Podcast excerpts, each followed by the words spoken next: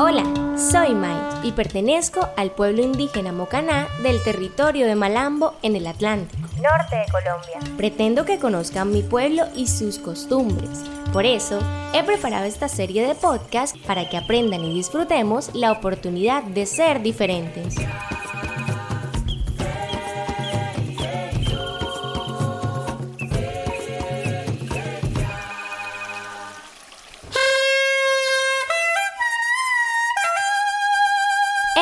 Es Sergio Zambrano, un músico y fabricador de instrumentos de vientos como la flauta y la gaita. Dos sonidos que he escuchado durante mi vida en los festejos de mi familia y comunidad. Para nosotros los mocaná, el sonido de la flauta o la gaita es nuestro acercamiento al canto de las aves y sus melodías en las sabanas de los territorios en los que habitamos.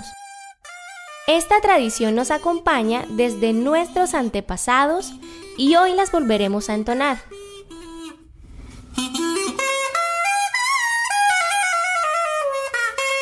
Bienvenidos a mi episodio de hoy, Usos y costumbres mocaná, la flauta y el bollo de yuca.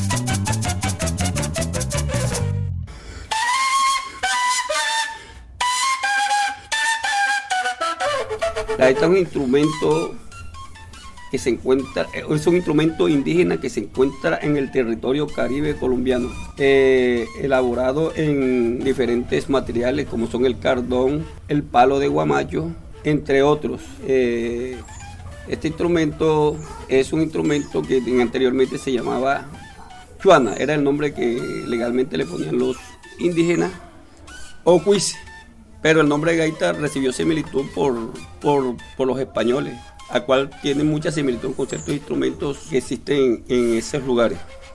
Estos instrumentos están hechos del corazón del castus o cardón como se le llama aquí en nuestra tierra. Hay dos gaitas, se llama gaita hembra, gaita macho y gaita machimbría.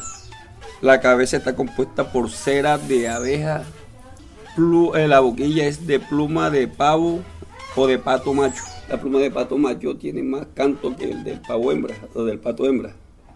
Es más larguita y, es más consistente.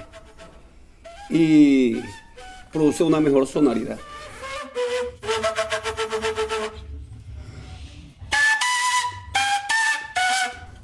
Los sonidos de la flauta de millo y de la garita representan a nuestros indígenas, ya que hacen parte de, de los sonidos que produce la naturaleza.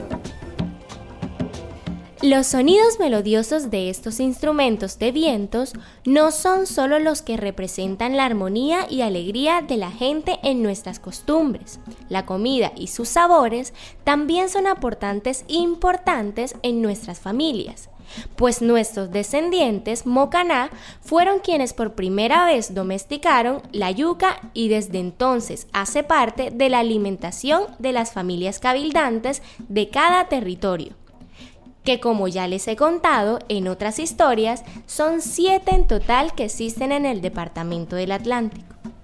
Hoy nos encontramos con la señora Ana, una indígena mocaná, quien nos explicará cómo hacer un bollo de yuca, aquel que sirve como acompañante de cualquier combinación gastronómica en nuestras comidas. La yuca la extraemos de la madre tierra.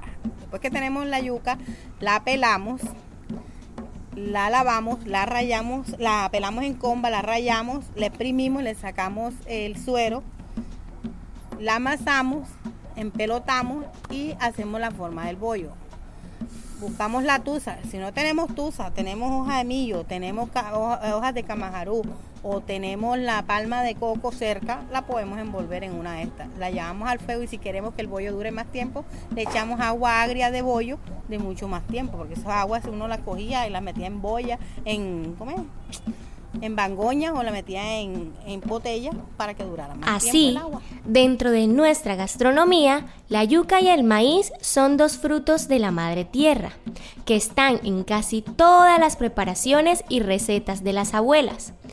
Con ellos se hacen variedades de preparativos que además de alimentar conforman una base de costumbres que se ha heredado de generación en generación y que han construido una identidad mocaná.